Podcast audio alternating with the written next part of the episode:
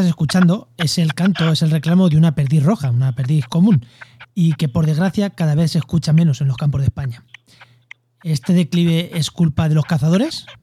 ¿O quizás de los agricultores? ¿O quizás de los ecologistas que sueltan águilas para que se las coman? Yo qué sé ya. Comienza Actualidad y Empleo Ambiental, un podcast de Juan María Arenas y Enoc Martínez.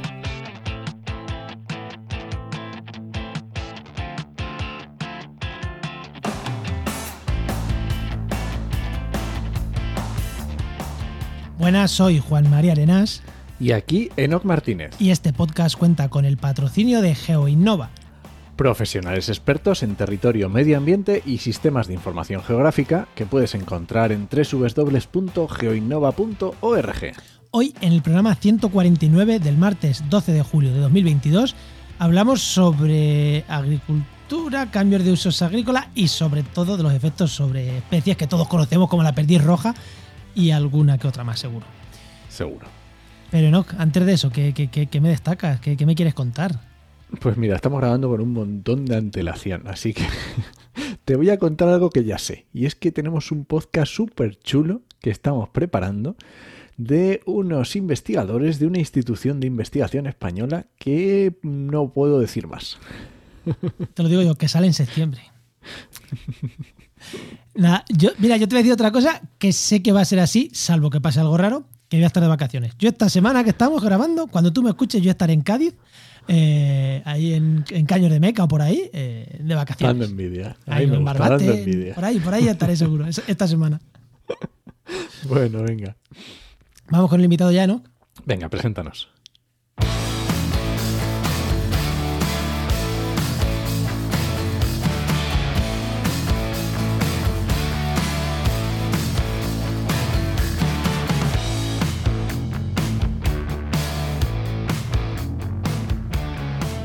Hoy tenemos con nosotros a Xavier Cabo de Villa, que es investigador postdoctoral del Grupo de Ecología Terrestre de la Universidad Autónoma de Madrid. Muy buenas, Xavi, ¿qué tal? Bien, aquí estamos. O sea, Muy lo- buenas, Xavi. Lo, lo he dicho bien, ¿no? Porque entre Sí, sí, correcto. Xavier Cabo de Villa, vale, es que Efectivamente. tú eres vasco, no eres catalán, no es Cabo de Villa, ¿no? Xavier Cabodilla, efectivamente. sí. Ay, Bueno, bien, venga, Xavi, la pregunta que le hago a todos los invitados.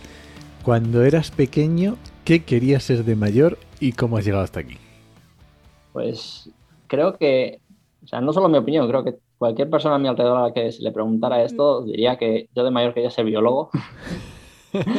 Porque era el típico chaval que lo cogía todo, andaba con cualquier bicho, miraba cualquier cosa, veía un renacuajo y tenía que pasarse la mañana con el renacuajo, que se llevaba los luciones a casa y estaba alimentaba a los luciones. O sea, el típico niño que se llevaba a todos los animales a casa, por mucho que sus padres pues, ver, quisieran o, no quisieran. Nuestros oyentes lo saben. Siempre que viene un biólogo, los biólogos nacemos. Nacemos biólogos. ¿Qué has tenido, niño, niña, biólogo? Pues, aunque no eres biólogo, pero naciste biólogo, no pasa nada. Aunque luego has estudiado otra cosa, eso da igual. Sí, sí.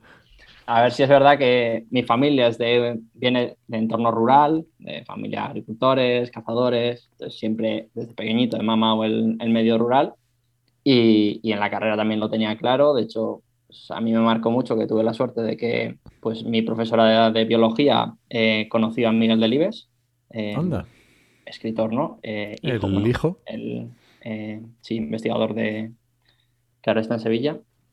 Eh, bueno, ahora padre, el hijo también se llama Miguel Delibes.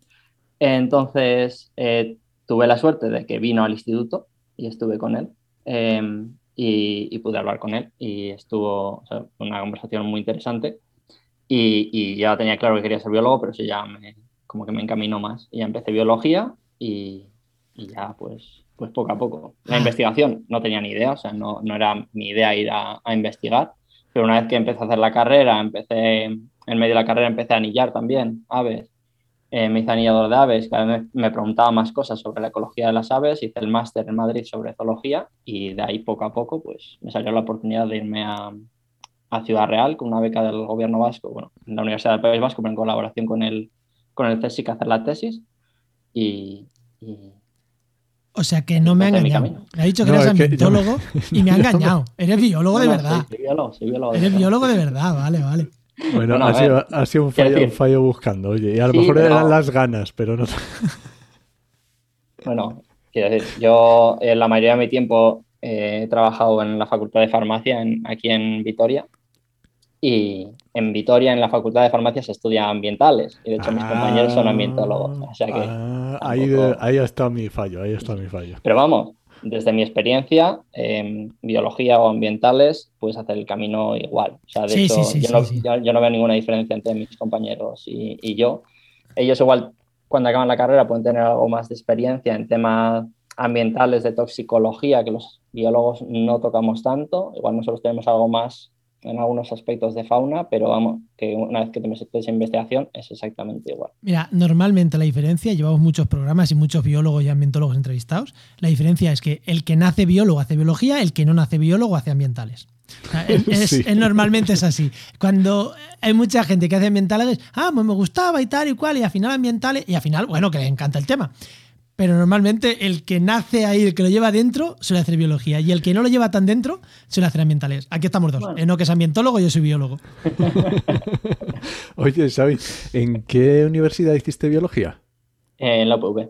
En la UPV. Eh, Ah, vale. sí. Es que muy interesante, de- de es muy interesante también esto que decías, porque en, en trabajaenmedioambiente.com a veces lo digo con las consultorías y cuando me pregunta la gente, y lo dijimos en el programa pasado cuando vino Verónica, y es que es muy interesante buscar y ver los planes de estudios, porque no en todas las universidades las mismas carreras son iguales. Y a lo mejor en una universidad son especialistas en, en algo muy concreto y obviamente los profesores tiran para ese lado. Y en otra universidad, yo recuerdo, por ejemplo, en Ambientales Castilla-La Mancha en Toledo, es muy típico de ecología del fuego. Pues es normal que tengas asignaturas, en- estoy hablando ya en los últimos cursos, muy aplicadas a eso. Y luego en otras universidades tienen otras especialidades y a lo mejor te interesan más. Totalmente. De hecho, claro, yo el problema que le veo es que cuando tocas bachiller y, y piensas en hacer la universidad, no tienes para nada claro qué es lo que quieres hacer y si te quieres dedicar a investigación y no tienes los medios o al menos eh, la información para buscar est- este tipo de cosas. Que igual tú Sí, es difícil. dices, sí. me gustan las aves, ya, pero tú no sabes que en, que en la UPV, bueno, cuando hablo de UPV no es Universidad Politécnica de Valencia, es Universidad del País Vasco, la EHU, eh, por aclarar. Eh, tú posiblemente no vas a saber en, en mi universidad no hay, bueno, en la universidad que hice el doctorado, no hay un grupo de aves. O sea, hay un grupo muy potente que trabaja con murciélagos, hay un grupo muy potente que es en el que yo hice la tesis, que trabaja con genética, son sobre todo malacólogos, pero trabajan con cualquier organismo, también con aves, pero no hay un grupo especializado en aves. Ahora se está empezando a fomentar un poco. Entonces, si te interesan las aves, pues igual en un momento dices, pues prefiero tirar para otro lado. O no, ahora está empezando, pero es decir, cuando empiezas es verdad que es muy difícil buscar esta información y es muy importante. Has dicho, eh, antes de irnos del tema, has dicho malacólogo y le has dejado ahí caer el palabra. Que si no me equivoco, son los que estudian moluscos, ¿no? Caracoles Sí, eh, y, todos los marinos, ¿no? Todos los almejas, mejillones, vieiras y todo eso, ¿no? Correcto. Vale, vale. Que igual alguien lo has dejado, hostias, lo has dejado como, ostras, malacólogos.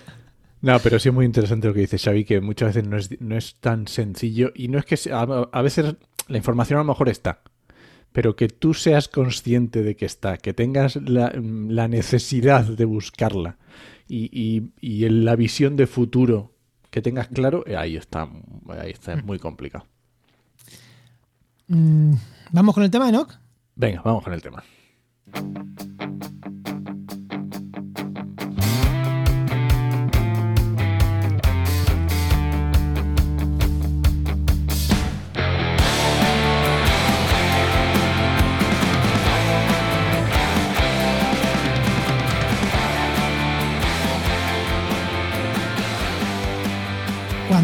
Pensamos en fauna de zonas esteparias, de zonas mm, agrícolas, mucha gente piensa en conejos, porque tú vas por el campo y ves los conejos correr. Pero si nos vamos a las aves, el conejo de campo, el conejo con alas, podría ser la perdiz. Ahora me vais a decir que no, pero podríamos asimilar que es la perdiz, ¿no? Eh, son los dos grandes, eh, una ave y un mamífero, que son los que vertebran un poco el ecosistema ¿no? en el- en las zonas agrícolas. No en todas, no en toda España, sabemos que no en toda España, pero en la zona de la que vamos a hablar, sí. La zona de la Mancha, que es donde yo me he criado, son las dos especies. Ahora, es muy común ver conejos y tengo la impresión de que cada vez es más raro ver perdiz. igual es una impresión mía, Xavi. Es cada vez más raro ver perdiz. Porque yo cuando era pequeño iba con mi bicicleta veía muchas. Y ahora sigo saliendo al campo en las mismas zonas y veo menos. Depende mucho la zona. eh, se siguen viendo perdices, pero es verdad que la población de perdiz ha descendido muchísimo, sobre todo desde eh, mediados del siglo pasado hasta ahora, eh, la población ha descendido muchísimo. Eso cualquier persona que viva en el campo lo ha podido apreciar. Que, quitando algunas fincas concretas en las que se hace una gestión muy específica, que puede que todavía eh, pues hay unas poblaciones bastante altas, pero en la mayoría es verdad que ha descendido muchísimo el número. ¿Y cuáles son las causas, vamos a decir, las principales por las que, o las que creemos que son las principales que han, han contribuido a ello? Mm, Pues igual que con otras especies de aves, eh, de medios eh, agrícolas, el- la razón principal es la agricultura, la intensificación agrícola y, y todo lo derivado de esta intensificación. Vale. La per- No, sí, sí, sí, sí, sí, sí. No, iba a decir que sobre todo el- la pérdida del hábitat natural, em, pérdida de, de linderos, por ejemplo, el dejar de hacer barbechos, em, Mm, este, tipo, claro. este tipo de cosas.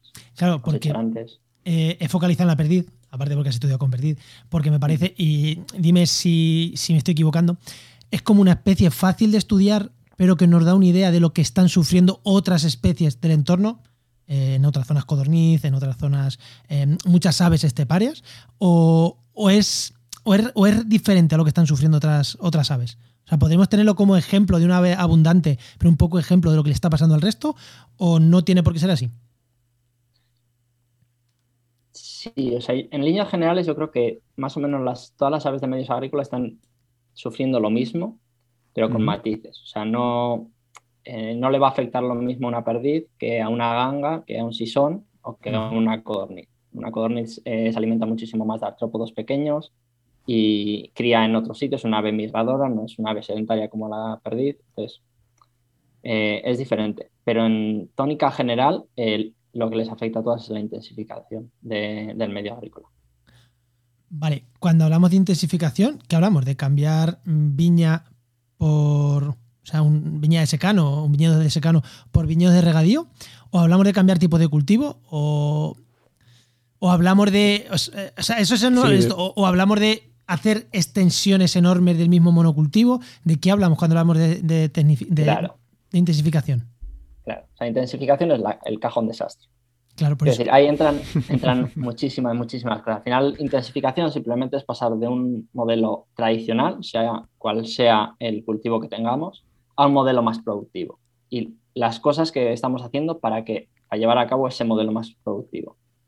Entonces, puede ser el incorporar el regadío, simplemente el pasar, en el caso del viñedo, al viñedo nuevo, que es el de espaldera, incorporando también el regadío. Eh, no sé, la concentración parcelaria, por ejemplo, con lo cual tenemos parcelas mucho más grandes y se tiende a tener también monocultivo. Introducir eh, cultivos como el maíz, por ejemplo, que es un cultivo mucho más alto donde muchas especies pues, evitan entrar. El, el maíz en sí, cuando, cuando ya ha crecido, entra muy poca cosa dentro. Eh, todo este tipo de cosas. La pérdida de barbecho, muy importante. El, el uso de semillas blindadas cada vez se está estudiando más y es una cosa que estamos viendo que, que afecta muchísimo. ¿Qué, qué- Explícalo un poco mejor, anda. ¿Cuál? El, El que- El ¿qué tema de las semillas blindadas, sí qué que no es- lo qué es la semilla en- blindada? o sea, dentro de, los procesos que están llevando de intensificación desde hace ya años, en la agricultura lo que se utiliza para cuando tú siembras, utilizas eh, semillas que llevan una película de, pues, de diferentes eh, fitosanitarios. ¿vale? Ah. sean fungicidas, no sé exactamente la composición porque no trabajo con esto, pero claro, esto, ¿no os ha pasado alguna vez que vais por el campo cuando han sembrado y veis semillas naranjas en el campo? o Rosas. semillas rosas. Rosas, ¿vale? rosas. Cuando tú vas por un campo de- que acaban de sembrar guisante y ves guisantes rosas y dices, ¿qué está pasando? Claro, lo que eh, se está viendo, de hecho, eh, hay una tesis ahora que se está llevando a cabo en el IREC y, se han llevado a cabo eh, otras tesis y trabajos antes con estas cosas, se está viendo que claramente la perdiz y, otras aves consumen este, este tipo de semillas. Entonces, claro, las consumen y tienen unos efectos adversos. Pues, eso. Vale, o sea, que, que eso, blindado es eso, que llevan como mm, ya los fertilizantes, bueno, fertilizantes no supongo, fungicidas y más, Sí, alrededor. es una, ¿no? prote- es, es una protección. O sea, al final es una protección para que esa semilla eh, germine, germine bien y no tenga una competencia. Bien, bien, bien. Vale, Y claro, ¿y qué pasa? Cuando se las comen las perdices, supongo que les producirán 100.000 daños eh, a nivel hormonal, a nivel... O, a- No o es a soy- nivel más físico de que se la comen y se mueren. No, no, no. O sea, a ver, no soy un experto en esto, con lo cual eh, os voy a decir hasta donde sé más o menos y espero no equivocarme. Eh, creo que los efectos son más subletales, no son tan efectos letales, necesitan una concentración muy alta, pero obviamente eh, la productividad baja mucho. O sea, tanto, pues, eh, sí, al final el éxito que tienes en la, en la reproducción. Con algunos fitosanitarios también se ha visto que lo que les pasa es que se atontan, o sea que Ah. no, es, no es que se mueran directamente, pero están como drogadas, con lo cual su reacción ante un depredador es muchísimo menor, con lo cual es muchísimo Claro. más fácil que les depreden. Entonces tienen eh, diferentes efectos subletales que pueden llevar a una posterior letalidad o a, vamos, al final a, a no reproducirse, que es lo que hace que las poblaciones. Claro, porque yo, yo había leído por ahí, y de hecho creo que una investigación vuestra, que, que la intensificación, eh, por ejemplo, cambiar de cultivo, o sea, de un cultivo de secano al mismo cultivo en regadío, hace que las poblaciones de perdiz bajen. Pero si eh, esos regadíos no se pueden hiperfertilizar, realmente ese efecto no es tan fuerte. Esta, es- ¿Sería ese el efecto? O sea, que parece ser que, que no solo el regadío, sino que la hiperfertilización que hacemos de los regadíos, ¿no? Lo que les está afectando. O bueno, o les está afectando también. eh, las dos cosas. Quiero decir que. Claro, pero- entran, entran muchos factores aquí. De hecho, el trabajo al que te refieres creo que es uno de mi tesis, en el que estudiamos lo que pasa cuando en medios eh, de secano se introduce el regadío en un montón de especies, que vemos que la perdiz eh, es una de las que disminuye muchísimo. Esto puede ser por fertil- eh, pero es un efecto muy rápido como para que sea ese el efecto, esa es la razón. Seguramente sea el cambio en la estructura de paisaje que implica la, introducción de regadío. ¿Vale? O sea, nosotros cuando introducimos regadío normalmente pasamos a otro tipo de cultivos, por ejemplo maíz, y, y esto hace que haya un montón de especies que directamente abandonen la zona. Con lo Mm. cual van a zonas subóptimas o se tienen que buscar la vida o simplemente pues, no encuentran alimento y, Se mueren. y ya está. Vale. Eh, Y luego lo de, lo de los fertilizantes, que al tener fertilizantes, claro, te iba a decir que si va relacionado con Claro. esto de que los fertilizantes se los comen o, o es otro efecto Claro, que tiene. No, esto es un- una cosa muy interesante y de hecho eh, es algo que se está empezando a investigar ahora y focalizarnos más porque eh, nosotros no tenemos datos específicos eh, de cara a, por ejemplo, fertilización, que es lo que tú mencionas, que es la introducción de fertilizantes en el agua de riego, ¿vale? Ajá. Pero lo que sí vemos es que, por ejemplo, nosotros tenemos dos trabajos. En uno hemos analizado eh, la, la presencia de perdices en viñedos eh, tradicionales y en viñedos emparrados, que tienen eh, regadío, ¿vale? Y en los viñedos emparrados nosotros sabemos que en un tercio por lo menos hay fertirrigación. ¿Qué pasa? Que nosotros hemos analizado en verano la presencia de la perdiz. ¿Qué pasa con la perdiz en verano? Que, en- que la perdiz en verano prefiere los eh, viñedos emparrados. ¿vale? Claro. Utiliza más los viñedos emparrados. ¿Por qué? Porque la perdiz es una ave que en verano, con las temperaturas que hay, en este caso es Extremadura, pero en Castilla-La Mancha sería lo mismo, con 40 grados, es un ave que necesita agua. Con lo cual va a ir a, posiblemente va a buscar sombra y a beber. Por eso utilizará más los viñedos eh, Con emparrados. sí. Claro. En el trabajo que hemos hecho específico de la perdiz en Castilla-La Mancha, con todos los datos recogidos por el guarderío, nosotros lo que vemos es que las abundancias de perdiz son menores en las zonas donde hay mayor proporción de, de viñedo emparrado.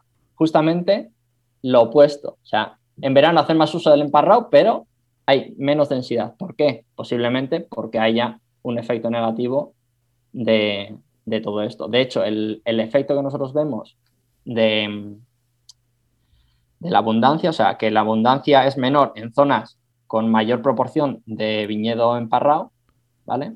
Eh, este efecto negativo es menor en aquellas zonas que están expuestas a, mm, contaminación por nitratos, ¿vale? Me explico. Las zonas con, em, con riesgo de contaminación por nitratos son zonas donde la probabilidad de que eh, se- o sea, las masas de agua tengan una alta concentración de nitratos, por eso y por lo tanto eh, haya una alta contaminación, eh, es muy alta. con lo cual hay mayor regulación, ¿vale? Entonces los agricultores tienen una mayor regulación Mm. y es- solamente pueden utilizar ciertas cantidades de nitrato, ¿vale? En aquellos sitios donde está regulado el nitrato, las cantidades que se pueden echar de nitrato, el efecto sobre la perdiz es menor, con lo cual hay mayores densidades de perdiz donde hay, em, donde hay, o sea, sigue siendo menores las densidades. Me estoy liando. Sí, no, no, no, pero siendo- que- No, no, creo que te. O sea, Queda- queda claro. donde hay, eh, por hacer el resumen, eh, donde sí. hay riesgo, de, donde hay muchos nitratos ya en el suelo, donde hay un riesgo para la población, el que hay mucho nitrato, hay más perdiz. Entonces, ¿es ¿por qué? Pues porque el agricultor puede echar menos nitratos porque está controlado. O sea, donde, Eso donde el agricultor puede tirar nitratos a la cantidad que quiera, parece que le, que le afecta más aún a la perdiz. Eso es. Con lo cual, nosotros no hemos medido el efecto de los nitratos, con lo cual no podemos decir que tiene un efecto negativo porque no lo hemos medido, ¿vale? Es el siguiente paso que se va a hacer, pero ambos trabajos parecen indicar en esa dirección, ¿vale? Efectivamente. Que puede ser una trampa ecológica y, y que puede ser un efecto bastante, bastante importante que no se está teniendo en cuenta hasta, hasta hace poco. Sí que es verdad que en Castilla-La Mancha hay zonas, muchas zonas eh, que están contaminadas por nitratos y se tienen en cuenta para todo tipo de legislación. O sea que es algo que yo creo que es importante también, ¿no? Y me gustaría, Xavi, que nos hablaras un poco porque, claro, yo ya estoy, adoptado en Castilla-La Mancha, ya conozco esto, ¿vale? Pero yo soy asturiano y entiendo que para alguien del norte esto de que decías de cómo que, cómo que si ya hay maíz las especies no entran. ¿Cómo es esto? Entonces yo quiero que nos expliques un poco por qué se habla tanto de estas especies esteparias y especies de cultivos. Porque ya te digo yo que alguien de la, de la, cordillera cantábrica dice, ¿cómo? ¿Que hay especies que... ¿Cómo que... ¿Por qué no va a entrar el maíz? ¿Qué problema tienen? ¿Cómo es esto de las esteparias y por qué les gustan estos paisajes? Vale, o sea, el caso del maíz es un caso muy específico y sobre todo eh, yo diría que es por la estructura, ¿vale? O sea, al final es un cultivo muy alto, muy denso en el que no tienes visibilidad. Las aves esteparias son aves de medios abiertos principalmente, ¿vale? Eh, la perdiz es un caso especial, ¿vale? O sea, la perdiz la dejamos entre comillas un pelín más aparte porque utiliza zonas arbustivas y zonas un poco más cerradas, pero en general las aves eh, esteparias son aves que prefieren hábitat abierto, ¿vale? De hecho, un sisón, una butarda, una ganga, difícilmente los vamos a ver, bueno, difícilmente no, no los vamos a ver dentro de un viñedo. Porque lo que necesitan son vegetación baja. El sisón no se va a meter en un sitio que tenga más de 20 centímetros o 15 centímetros de altura porque necesita mirar por encima. Entonces, en cuanto tenemos una vegetación alta, eh, las aves esteparias, que son las aves eh, pues, que están más protegidas, digamos, eh, pues no van a entrar. Y ya no solo esas, hay otras aves, pequeños paseriformes, que tú no puedes volar por dentro de, de un maizal. Entonces, las probabilidades de usar un maizal es muy, muy, muy reducida. Hay algunas aves que seguramente la utilicen, pero, Pero complicado. menos. Porque no puedes alimentarte tampoco en el suelo, que es donde se alimentan estas aves, no puedes criar en el suelo, que es donde crían estas aves. Vale, voy- a tocar otro tema, también de hablando del cambio de paisaje. Eh, está el mantra, el mantra este, muchos ecologistas, de hay que plantar árboles, porque faltan árboles. Es muy fácil. En España, en los últimos 25 años, la, población, la, superficie arbustiva y arbolada en España va creciendo. Es así. Eh, ¿Les está afectando también esto a todas estas especies de cultivos? Porque, claro, en muchas zonas se está perdiendo el cultivo para ir a, a, eh, una zona más arbustiva, más arboladas. No tenemos barbechos, pero bueno, es casi mm, ir más allá, ¿no? ¿Les está afectando esto a las especies, a este tipo de especies, o realmente no tanto? Porque tú lo has dicho, la perdiz ahí entraría sin problema en estas zonas semi-abandonadas, ¿o no? No. Eh, o sea, no he trabajado con esto, no tengo realmente datos al respecto, ¿vale? Pero en principio, en función de lo que prefieren estas especies, el, pro- o sea, uno, el otro problema, que es el que tú estás mencionando, la agricultura, que es el abandono. O sea, es o la intensificación o el abandono. Claro. Y el abandono no solo de la agricultura, sino también del monte.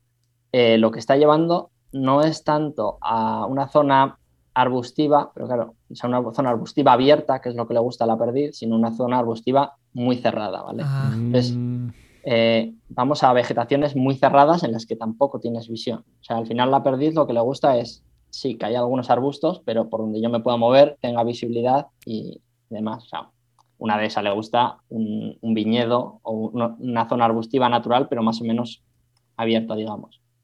Lo que conlleva el, el abandono, que es pues la, todos los pasos que conocemos, ¿no? O sea, empiezan los, em, los arbustos, empieza a cerrar los arbustos, empiezan los árboles y, acabamos en un bosque. Eso ya a cualquier esteparia, pues. Pero, les está afectando, quiero decir, porque claro, este proceso es muy lento. O sea, hasta que una, desde que una zona se abandona hasta que llega a tener ya. A ver, lo de que siempre van a ser bosques, bueno, pueden quedarse en un arbusto mm, mucho monte mediterráneo, es prácticamente un arbusto mm, perenne, ¿no? O sea, para siempre. Pero ¿les está afectando? O, o sea, ¿qué quiere decir? ¿Que en los poquitos años que llevamos de crecimiento de las zonas estas les está afectando o todavía, o todavía no, no ha pasado el tiempo suficiente para que les afecte? O, dicho de otra manera, ¿esto les afecta más o a la misma nivel que la intensificación o ni de coña? En plan, no nos preocupemos por eso porque el otro les afecta mucho más. Esa es la pregunta realmente. Claro, a ver, el efecto de la intensificación es un efecto directo. es un efecto directo en supervivencia, es un efecto directo en, tasa de reproducción. Em, el caso del abandono es un efecto por el hecho de que esas zonas ya no son buenas, con lo cual tienen que buscar otra zona, se tienen que mover. lo que estamos perdiendo es em, eh, hábitat, o sea, hábitat adecuado, digamos. ¿vale? si nosotros tenemos un barbecho que, eh, más que un barbecho, em, ¿cómo se dice? Una, zona sin, sin, cultivar, ¿vale? Que en sí era un pasto, porque por ejemplo siempre pastaban las ovejas, y desaparecen los rebaños de ovejas, que es una cosa que, está pasando, ¿vale? Yo ahora estoy en, un proyecto em, a nivel europeo que sobre restauración de pastizales. Una de las cosas que estamos mirando es esta. Si nosotros tenemos un pastizal natural en el que entra ganado y está controlando que sea un pastizal, ahí eh, van a entrar todas las aves esteparias. A medida que, por ejemplo, no hay un rebaño, empieza a haber eh, ericas, empieza a haber genistas, ya llega el romero, el tomillo y una vez que tenemos ya un tomillar de un metro, ahí no va a entrar eh, ninguna ave esteparia. Vamos a tener especies arbustivas, pero ya no vamos a tener especies esteparias. Oye, y estamos hablando, hablando todo el rato de esteparias, pero toda la fauna que se mueve alrededor de esteparias, quiero decir, porque hemos hablado de sisón, de ganga, de perdices, de... Vale, pero ¿y eh, cernícalo? Eh, este tipo de aves, de chuzas, qué, estáis viendo alrededor de estas especies? No tengo mucha experiencia al respecto, ¿vale? Con lo cual no lo sé. Los, últimos datos parecen indicar que, pues, por ejemplo, con el cernícalo, eh, la población va disminuyendo, pero, pero la verdad es que no, tampoco os puedo decir mucho más porque no, no es algo que, que controle y tampoco quiero. Mm, mm. Soy, científico, ya está, soy científicos. Y si no tenéis el dato, no habláis. Es que sois así. Quiero decir, me, puedo tirar a la piscina, pero. No, no, no, no, guay, guay. no, bien, bien, voy a venir arriba. Bien, bien, bien, bien. Vale, pues venga, pues vamos a irnos. Ya que estábamos hablando con, con la perdiz, eh, llevamos 30 minutos hablando de una perdiz cinegética y no hemos dicho nada de los cazadores. Nada. Ni de la reintro. Porque mucha gente va a decir, sí, pero es que se está soltando perdiz. También, pero por los cazadores. Entonces, si te parece, eh, me hace así con, la mano de que es un tema ahí duro, pero si te parece, podemos entrar un poco también en este tema de cómo le está afectando. O sea, quiero tocar un poco el tema de los cazadores, cómo lo ven, si están viendo ellos, si ellos no sé, si has tenido, supongo que trabajando con perdices que has tenido que tener contacto con los cazadores, segurísimo a 100%. Eh, ¿Cómo ven ellos que hay declive de perdiz, que no, que hay mucha, que hay poca? Eh, ¿qué dicen? O sea, mm, eh, tienen conflictos con los agricultores de, ostras, es que nos estáis jodiendo la caza, porque en La Mancha la caza es un recurso económico muy potente también. Pero con los cazadores, o sea, hay, hay conflicto claramente y los cazadores tienen conflicto con los agricultores, claramente. O sea, luego hay cazadores y agricultores, pero eh, sí que le echan la culpa a los agricultores de la caza, pero también el mundo de los cazadores lo ponemos como un grupo muy homogéneo, Muy homogéneo, pero no es así. Muy heterogéneo, ¿vale? Son cosas muy diferentes. Em, el primer dato que hay que tener en cuenta a la, hora de hablar de la perdiz y la caza de la perdiz es que la caza de la perdiz en España mueve más de mil millones de euros, ¿vale? Es un dato muy importante a tener en cuenta. Y esto hace que tengan mucha presión y pues que haya un lobby tan potente detrás. Pero claro, un puesto de caza tampoco, o sea, voy a decir datos sin tener 100% el dato, ¿vale? Pero digamos Aproximado, que sí, para saber de los valores. De perdiz puede costar en torno a 300 euros, no lo sé exactamente. Claro, em, sobre todo para la gente del norte que no conozca, del norte de España, digamos, que no conozca cómo funciona la caza en, Castilla, em, sobre todo, vamos, lo que conozco es Castilla-La Mancha. Castilla-La Mancha, em, prácticamente, no sé si el 90% son cotos privados de caza, ¿vale?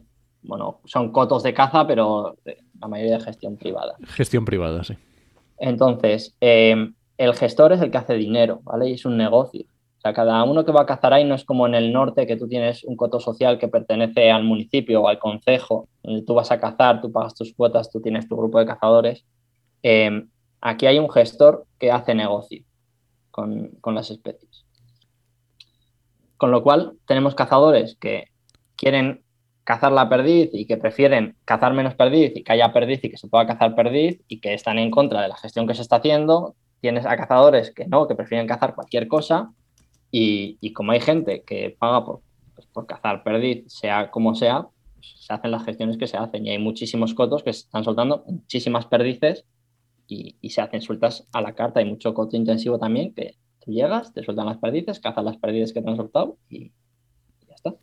Eh, y, soltarte la perdiz. Eh, en teoría los cotos la sueltan, muchos te dicen que la sueltan a principio de año para que la perdiz aprenda a volar, esto lo digo por experiencia. Eh, para que aprenda a volar, para que, claro, para que se naturalice en el campo y que parezca una pérdida natural. Pero también te digo, no, no, no, esto es lo que te dicen. Que luego, la, que luego abren la trampilla de las jaulas media hora antes, también es verdad, ¿eh?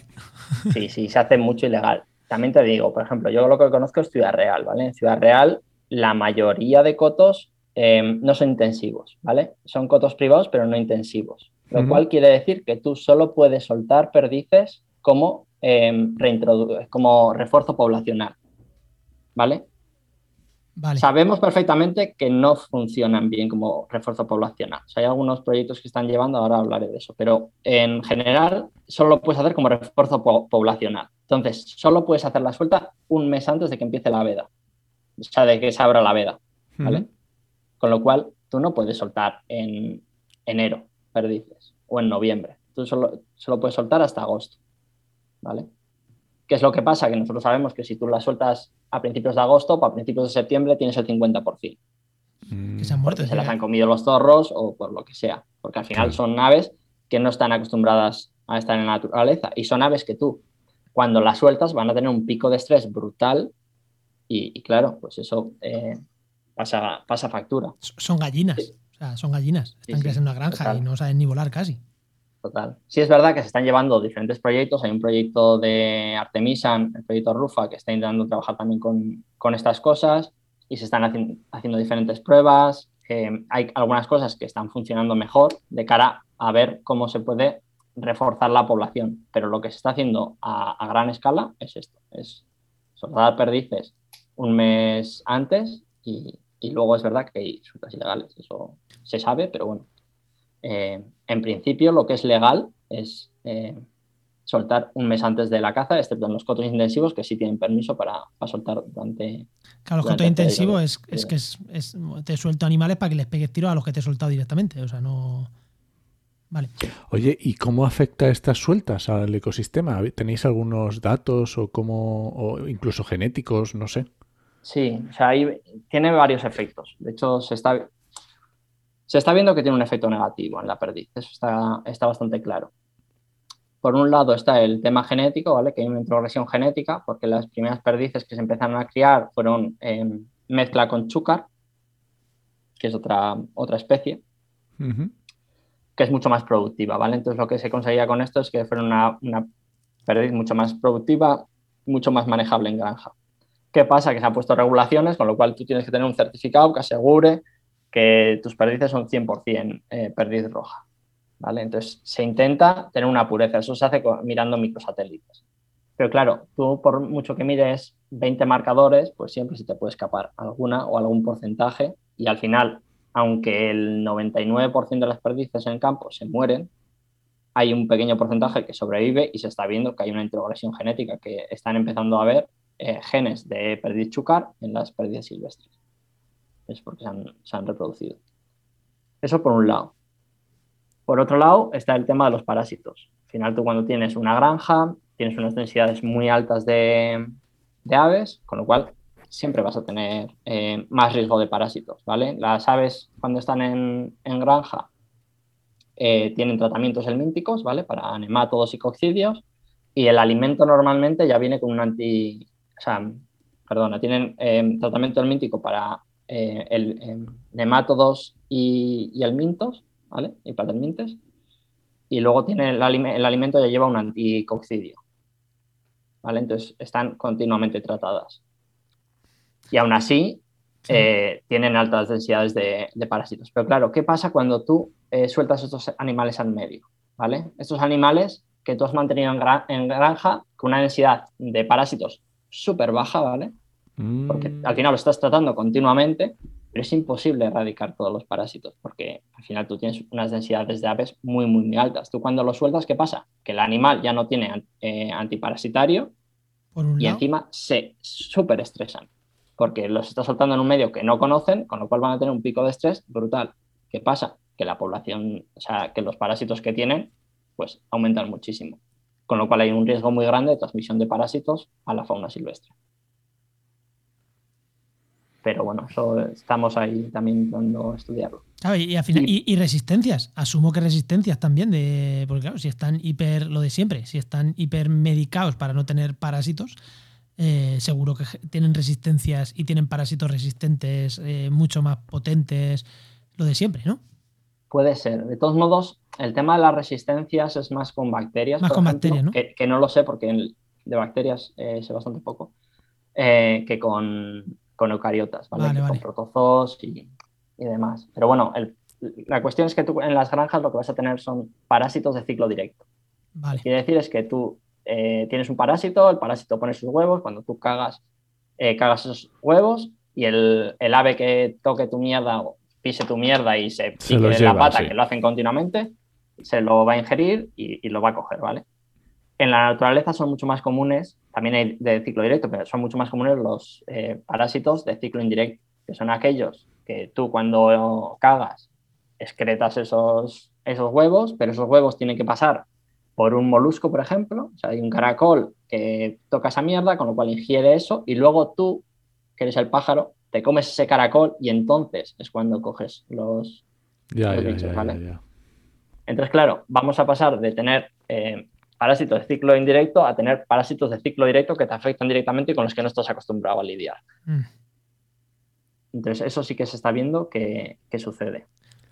Y por último, hay una cosa que, que, bueno, todavía no está bien estudiada, pero parece que hay un indicio eh, de que pueda ser así, que es que cuando tú sueltas, eh, a ver, cuando tú cazas, eh, tienes que tener en cuenta qué población tienes para saber cuánto puedes extraer, ¿vale? Para saber cuánto va a crecer tu población para que se mantenga la población, ¿vale? Esto Mm. eh, lo estudiamos todos en la carrera de biología.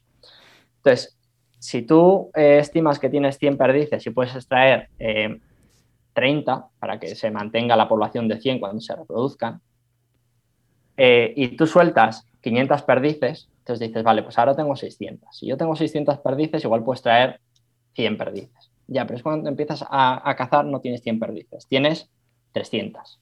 Pero si tu estima sigue siendo 100, porque tú has hecho la suelta y, ca- y cazas más de la cuenta, eh, a los que están sufriendo una sobreexplotación son la- las silvestres, ¿vale? Entonces, es el riesgo que tiene también las sueltas, que hay que hacer, o sea, hay que saber muy bien cuánto puedes cazar, porque por mucho que tú sueltes, puedes estar eh, haciendo una presión de más sobre, sobre Sí, las- so- sobreestimando la silvestres. población real, claro. Es. Claro, es que se te mueren muchas, ¿no? Oye, y el efecto sobre los depredadores, que, se, que los depredadores, claro, al tener un pico de alimento, supongo que se reproducirán. Mejor, claro, yo me estoy imaginando el zorro que diga, ostras, me estoy hinchando a comer eh, perdices a tontas y no se mueran los zorros. O sea, hay más zorros, evidentemente. Si hay más comida, los zorros no se van a ir cuando críen. ¿Eso les afecta? Eh, sí, pero no es tan así, porque en los sitios donde se suelta perdiz, en los sitios donde más se suelta perdiz, se hace control de depredadores, Ah, ya, claro. ¿vale? Entonces, se quitan muchísimas urracas y se quitan muchísimos zorros. De hecho, hay que decir que es una de las medidas que mejor funcionan, por ejemplo, para la perdiz. O sea, es una cosa que es beneficiosa para la, para la perdiz y para el sisón, el control de, de la población de depredadores. Que es algo que debería estar controlado, pero es verdad que, cuando tú tienes picos de sobrepoblación porque tienes mucho conejo en la zona o tienes mucha perdiz y no tienes, por ejemplo, lince, ¿vale? Si tú en Castilla-La Mancha estás en una zona que no hay lince, vas a tener mucho zorro. Con lo cual, si tú tienes, eh, no tienes lince, tienes mucho zorro y lo que tienes son em, campos intensivos de cereal donde los parches de, vegetación natural son muy pequeños, el zorro es muy fácil que encuentre los nidos, porque tiene cuatro sitios donde tiene que buscar los nidos. Es así, o sea, es decir, si tú tienes... Se lo estás poniendo a huevo. Claro, si tú tienes pocos sitios donde criar, porque además los campos hay en muchos sitios que no son viables, porque te van a cosechar. Porque es que en Ciudad Real la primera semana de junio prácticamente está cosechado. o sea, ahora mismo ya estará todo cosechado. Claro. Con lo cual, eh, pues muchas de las polladas de perdiz, o si están en el campo, en los bordes del campo, pueden ser cosechadas, o están en sitios donde es mucho más fácil ser depredado, sea por el jabalís, por zorro, por, por urracas, que también depredan los nidos.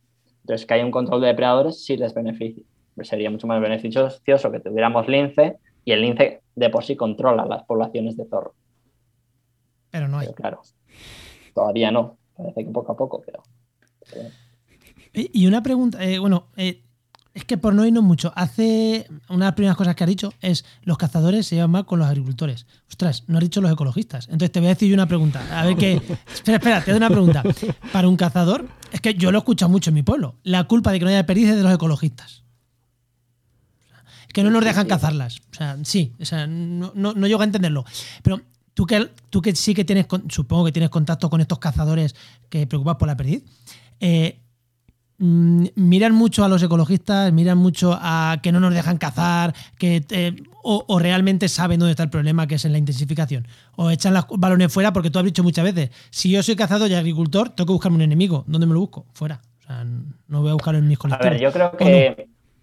Em, como siempre, la, atención de ellos. De, cazadores, sí, sí, sí, sí. La comunidad de cazadores es muy heterogénea, ¿vale? Tienes mucha gente que es muy radical, ¿vale? Creo que es un error desde el sector eh, cinegético y esto también, o sea, lo tienen en, en la federación, lo cual es un problema muy grande, que es que son muy radicales contra diferentes posturas, ¿vale? Es, si tú me quieres prohibir cazar, antes de escuchar lo que me quieres decir, tú eres un ecologista, ¿vale?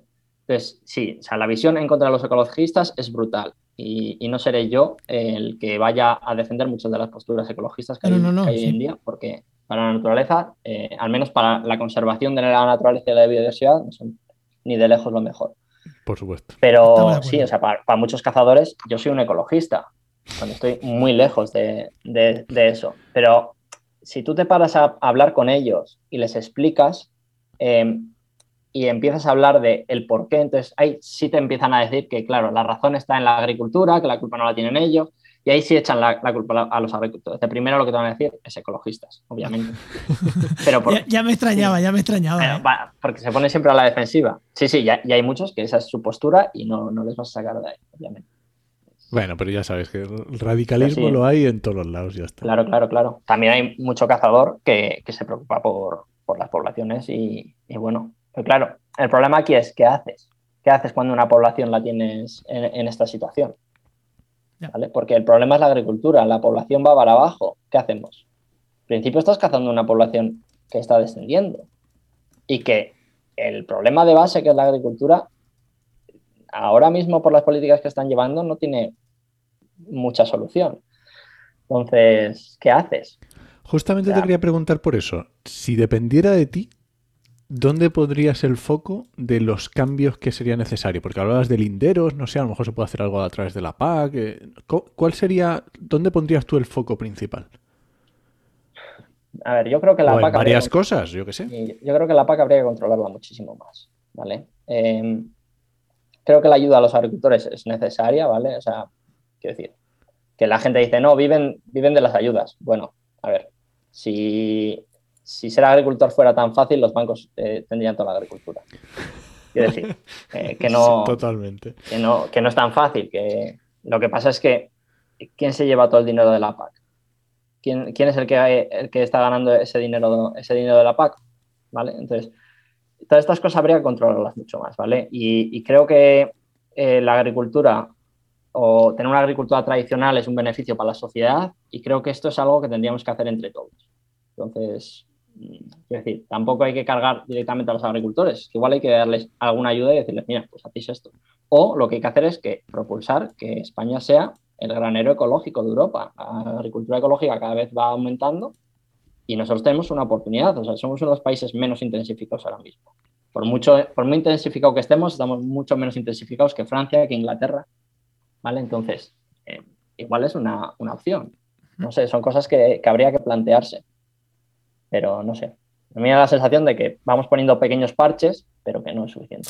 ¿Sabes cuál es el problema? Que, de mi punto de vista, que actual, o sea, actualmente, me refiero, en 2022, mediados de 2022, con el problema que hay de grano, creo que la solución no va a ser hacer algo mejor y producir algo menos, ¿sabes? Porque ahora mismo, con toda la crisis de Ucrania, Rusia y tal, eh, bueno, crisis, la, invasión, vamos a hablarlo por lo, por lo, que son, y creo que ahora no, creo que va a ser difícil meter eso cuando Europa lo que quiere es producir, producir, producir, porque es que, como es que puede haber escasez de alimentos en un futuro mm, próximo.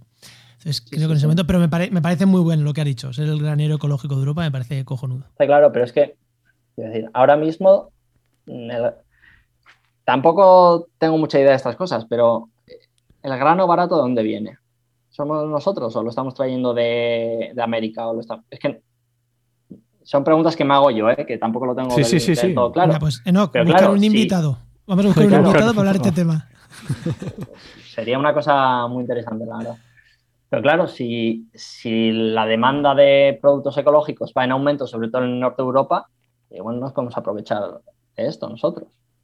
No lo sé. O sea, habría, habría que ver. Habría que ver hasta qué punto la producción de, grano normal, eh, o sea, normal, quiero decir, de, agricultura eh, intensiva, eh, es tan rentable y hasta qué punto nos puede salir rentable hacer agricultura ecológica e importar lo otro de otros sitios. No lo sé. También, claro, hay que, hay que ver. O sea, la situación de ahora se ha cambiado mucho de hace cinco meses, sí. De todas maneras, tienes razón que lo de la PAC yo creo que sería muy buena herramienta y se podría aprovechar por ahí. Lo que pasa que, bueno, la, PAC es una de las razones más importantes de intensificación que ha habido. viene de Europa. O sea, es que a un alemán no le digas que España está intensificada cuando ves Alemania, Holanda o Francia, y es que aquello sí que es intensificado. Entonces, para ellos que le digamos que en España está intensificado, es que se van a reír en tu cara, van a decir, ¿vosotros? Pues que tenéis lo pues claro, es que. Y lo gestionan ellos al final, se gestiona en Europa, o sea, es que es el problema. Claro, pero pero claro, luego ves que la pérdida ha disminuido un 50% en los últimos 10 años y pues, pues algo tiene que haber. Claro. Muy bien, Xavi. ¿Quieres decir alguna cosilla más? Eh, ¿Algo que te hayas quedado con ganas? En principio creo que no. Si tenéis alguna pregunta vosotros... Nada, lo que te vamos a preguntar es dónde te puede seguir la gente, por si quiere buscarte, porque hemos visto que en Twitter no, no tienes cuenta, pero no publicas mucho, pero bueno, dinos, dinos, ¿dónde te puede buscar la gente? Lo único que utilizo es Twitter, o sea que en Twitter lo que publico son las publicaciones que vamos sacando, que son estas relacionadas con este tema, también con algún tema de, salud y, parásitos que, estamos haciendo ahora, pero sobre todo con tema de, conservación y, ecología. De, pues nada, buscarle con X Cabo de Villa y ahí la X, la letra X Cabo de Villa y ahí le vais a encontrar. En Publica poco, pero lo que hay que publicar, no como nosotros, ¿no? Que publicamos un montón de mierdas. un montón de tonterías todos los días. Muy bien, Xavi, pues muchas gracias. Muchísimas gracias. Muy a gusto, la verdad. Venga, hasta, otra. Un abrazo.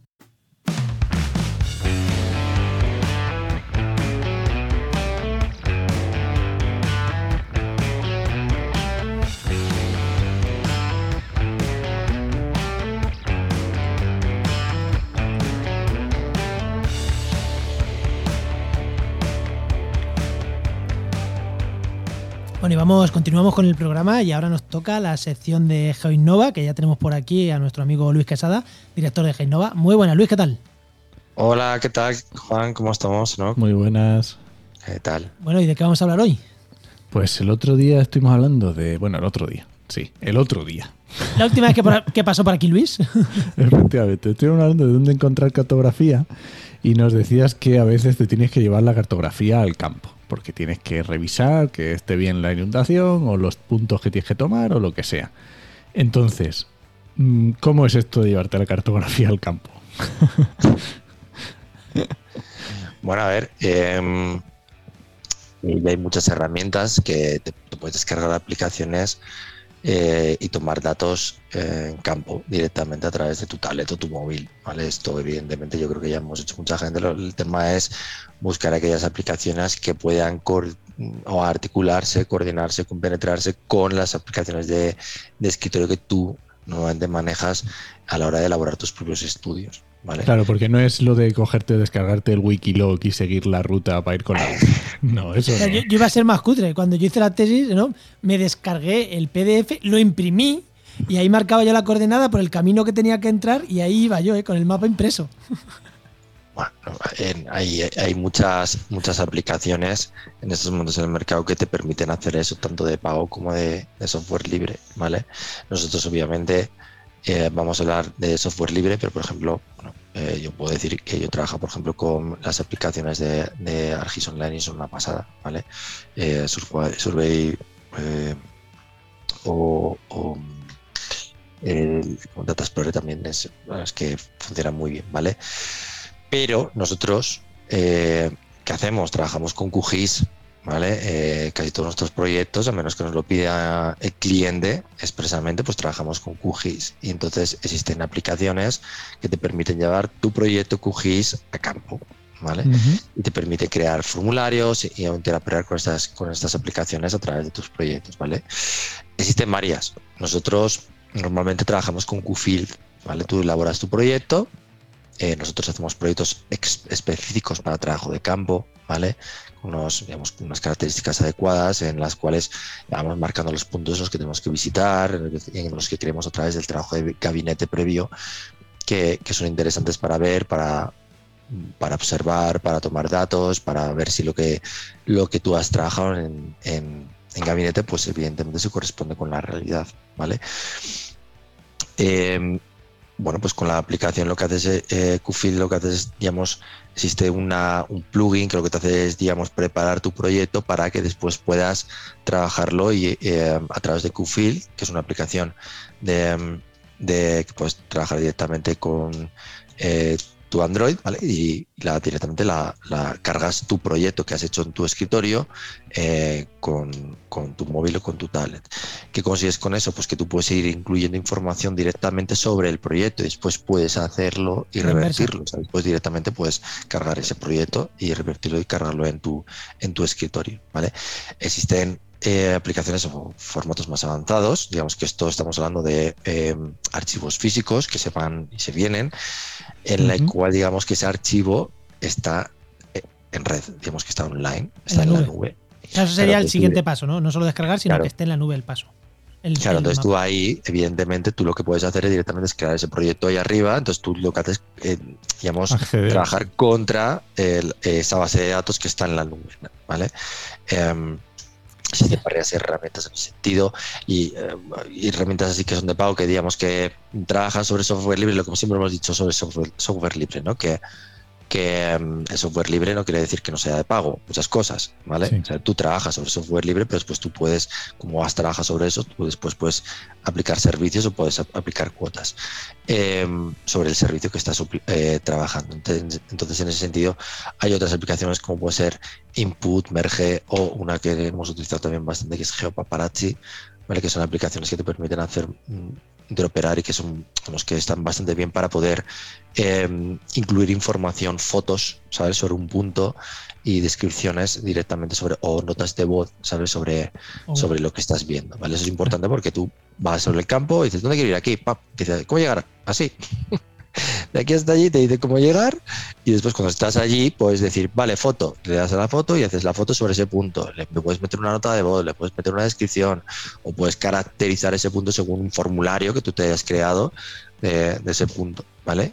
Eso está eso está súper chulo, porque claro, en un equipo distribuido, que cada uno esté en su casa trabajando y que tenga que ir alguien al campo, está genial, porque a lo mejor el que está trabajando sobre el mapa es, una es otra persona, o eso me parece súper chulo. Yo Claro, tú date cuenta que al final esa, esa, esa información, de hecho, incluso puedes verla, si estás trabajando de esa forma, puedes verla en tiempo real, ¿vale? A medida que se va cargando, a medida que se va ejecutando, lo puedes hacer sobre tiempo real. yo aquí tengo dudas que preguntarte, Luis. La primera, temas de cobertura. Porque claro, mm, estamos hablando cartografía, muchas veces en campo. Eh, no es que se conecte para que te entre un WhatsApp, es que se tiene que conectar para subir fotos, para bajar cartografías. O sea, eh, mm, es duro en cuanto a cobertura, o sea, que tenéis problemas para, para utilizar esto en campo o, o no. Norma- normalmente las, la- este tipo de aplicaciones eh, lo que permiten es incluso descargar previamente la cartografía que vas a trabajar en la aplicación, tipo Google Maps. Sí, Claro. que va a Que descargar. Google Maps le puedes decir cuál es tu zona de trabajo y se descarga todas las teselas, pues esto es lo mismo. Vale, esa es la primera, o sea que bueno, que está medio bien solucionado eso. Y la segunda, eh, necesitamos móviles muy potentes para este tipo de cosas, porque hay No. aplicaciones que, o sea, cualquier Android normal. A ver, Yo es que, yo es que te- tenía antes un Android no- normalito y había aplicaciones que me iban regular. Oye, me cambié a un iPhone no última generación, pero claro, ya noté que esas aplicaciones volaban. Eh, claro, ¿en esto es igual o, o con poquito funcionan bien? ¿Cuál es el, el en estos momentos, eh, cuál es el poquito? Claro, sí, un- claro, es que- o sea, claro, ¿cuál claro, es el claro. poquito? Porque es que si nos vemos los cambios que ha- han sucedido, que se vienen sucediendo con el tema de los móviles, vamos a De ver, un año el para móvil, otro, sí. claro, el móvil no deja de ser una terminal, como puede ser tu escritorio. Y en estos momentos los móviles son casi o más potentes, no todos, evidentemente, que los ordenadores que tienes en tu casa. Claro. Ordenadores de 500 euros que te compras, que puedan tener, bueno, ya tienen sus 4 8 gigas, ¿vale? Pero que hay móviles que directamente ya también te vienen con 8 gigas de RAM, ¿vale? Con unos procesadores de la leche. Claro, evidentemente la capacidad de aumento de, que, tiene el, el escritorio no, no tiene nada que ver con el móvil, pero evidentemente, o sea, un móvil de 2, 3 gigas debería poderte mover perfectamente eso. Ahora, no le pidas meter unas ortofotos, eso que lo mismo, no le pidas meter ortofotos gigantes de muchos pesos, ni de nada. Claro, ahí está el tema de trabajar con teselas, trabajar con todo ese tipo de información, que lo que hace es que, puedas mover toda esa información de una forma más liviana, ¿vale? Pero eh, normalmente sí que te no permite, tiene- para, para lo que es la, opera- la opera- operatividad, en el que tú hables un formulario, le metes una foto, puedes grabar una- una nota de voz, etcétera, normalmente 2-3 gigas de, de que, RAM. que no te tienes que ir a problema. móviles de 1000 euros. No, no, no, no. Que no te tienes que ir al último iPhone, al último Samsung. Que no. Claro, o sea, tú date cuenta que todas esas, eh, a nivel de consultoría, eh, normalmente consultoría pequeña, ¿vale? Es el 90% de las consultorías que hay en temas ambientales, son consultorías pequeñas, pues no, normalmente no tienen grandes inversiones en, en dispositivos, pero claro, cuando ya te vas a eh, empresas en las que la, la digamos, el trabajo de, eh, operativo de campo es muy grande, pues llevan unas tablets operativas que son potentes, claro, eh, y con toda esa información, con buenas conexiones, con donde, donde se tiene donde tienen unos softwares potentes eh, y evidentemente eh, esas manejan de sobra de cualquier tipo de mm, Claro, aplicación como esta. Ah, Claro. Pues perfecto. Bueno, oye, ¿tienes algunas preguntas? Nada, Dejamos para otro día. Otro día os enseño un poquito cómo hacerlo.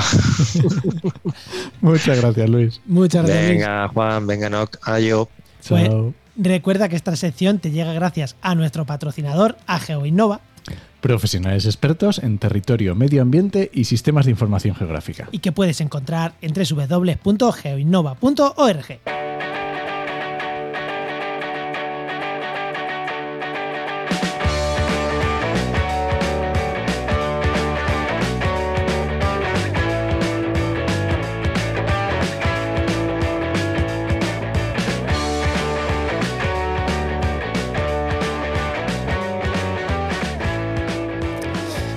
qué? ¿Nos vamos o qué? Sí, te recomiendo antes un podcast, ¿no? Venga, vale. Pues ya que hemos hablado de, estamos hablando de agricultura, te voy a recomendar un podcast sobre, sobre ello. Y es Agroperiodista, que está muy chulo. Hace unas entrevistas muy interesantes y a lo mejor un poco no es lo que te vas a esperar, ¿no? O sea, hay mucha variedad. A mí me gusta mucho. Agro- lo recomiendo. esa- me encanta el nombre del podcast. Agroperiodista. O sea, así, sí, así se pone un podcast, señores, que sepamos de lo que va rápido. claro, directo y al pie, totalmente. Así, así me gusta. Y el, el periodista es Jaime Sánchez Cuellar, que es muy bueno. Pues nada, Pues ¿Nos vamos? ¿Nos vamos? venga, ahora sí. Pues nada. Este podcast pertenece a la red de podcast Podcastidae, la red de podcast de ciencia, medio ambiente y naturaleza. Muchísimas gracias por compartir este programa. Estamos en verano, compartirlo, que la gente sigue escuchando podcast. Y además ahora hay pocos. O sea, aprovechar y mandárselo a vuestros colegas. Oye, si te has quedado sin podcast, escucha esto. Escucha estos podcasts. Este o cualquiera, ¿no? Nada, te esperamos en el siguiente programa de actualidad y empleo ambiental. Nos escuchamos. Adiós.